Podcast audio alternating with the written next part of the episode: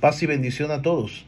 En este catorceavo domingo del tiempo ordinario, Jesús nos revela el verdadero rostro del Padre.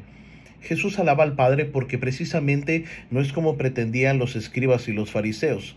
Jesús ha presentado a un Dios que tiene un corazón misericordioso, que no condena a ninguno, que sana a los alejados por la enfermedad y por el pecado. Jesús nos presenta este rostro del Padre que contrasta con el que presentan falsamente los sabios y entendidos.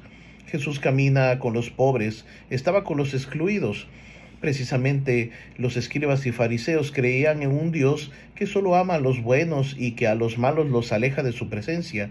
Su modo de concebir la religión hacía lo contrario a lo que significa esta palabra. Etimológicamente religión significa agrupar, reunir, y más bien, con su forma de entenderla, creaban divisiones, presentaban a un Dios que solamente quería a los perfectos y a los impecables cosas que pueden suceder en nuestro pensamiento, en la iglesia. Ahora entendemos por qué Jesús alaba alegremente al Padre, porque si bien es el Rey de Reyes, no viene a ser a unos esclavos y a otros libres. Esta misma alegría es la que nos comparte el profeta eh, Zacarías perdón, en la primera lectura, quien alentó al pueblo a la reconstrucción del templo, que yacía en ruinas. Ellos habían sido deportados y seguramente todo se hallaba destruido. Había que recomenzar y ante la sed de venganza que seguramente siente el pueblo, Zacarías profetiza la llegada del rey, del Señor, pero un rey justo y victorioso, humilde, sentado en un asno, no en un caballo de guerra. Es un rey que viene a anunciar la paz, puesto que el mundo ya tiene demasiadas guerras. Jesús quiere que entendamos que Dios no es como nos lo presentan los fariseos, un juez implacable que castiga, sino que Dios es una buena noticia, la noticia más bella. Dios quiere amar al hombre. Los fariseos y escribas no logran descubrir esta bella noticia porque se han anclado a una imagen de Dios que es más bien la proyección de sus falsas convicciones.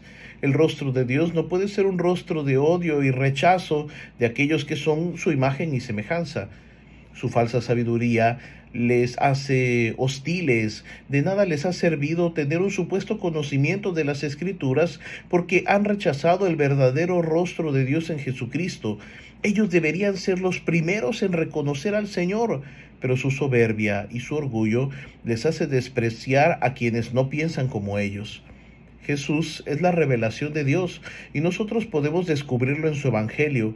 Podemos descubrir la belleza de Dios, un Dios bueno, misericordioso, que perdona, que sana, que reconcilia, que camina entre lo inmundo para buscarnos.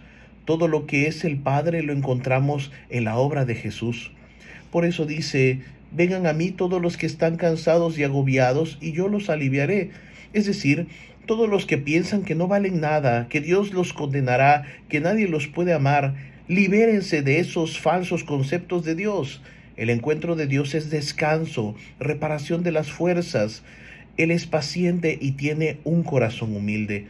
Si tu práctica religiosa te ha cansado, si te hace sentir oprimido o lejos de Dios, debes de quitarte ese yugo pesado porque no viene de Dios.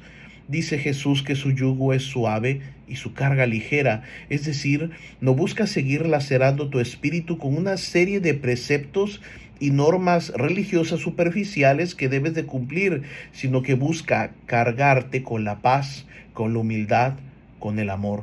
Jesús es descanso para nuestra alma y por eso es el mayor regalo que el Padre nos ha dado. Y la bendición de Dios Todopoderoso, Padre, Hijo y Espíritu Santo, descienda sobre ustedes y que los acompañe para siempre. Si te ha gustado esta reflexión, dale like y compártela en tus redes sociales. Adiós.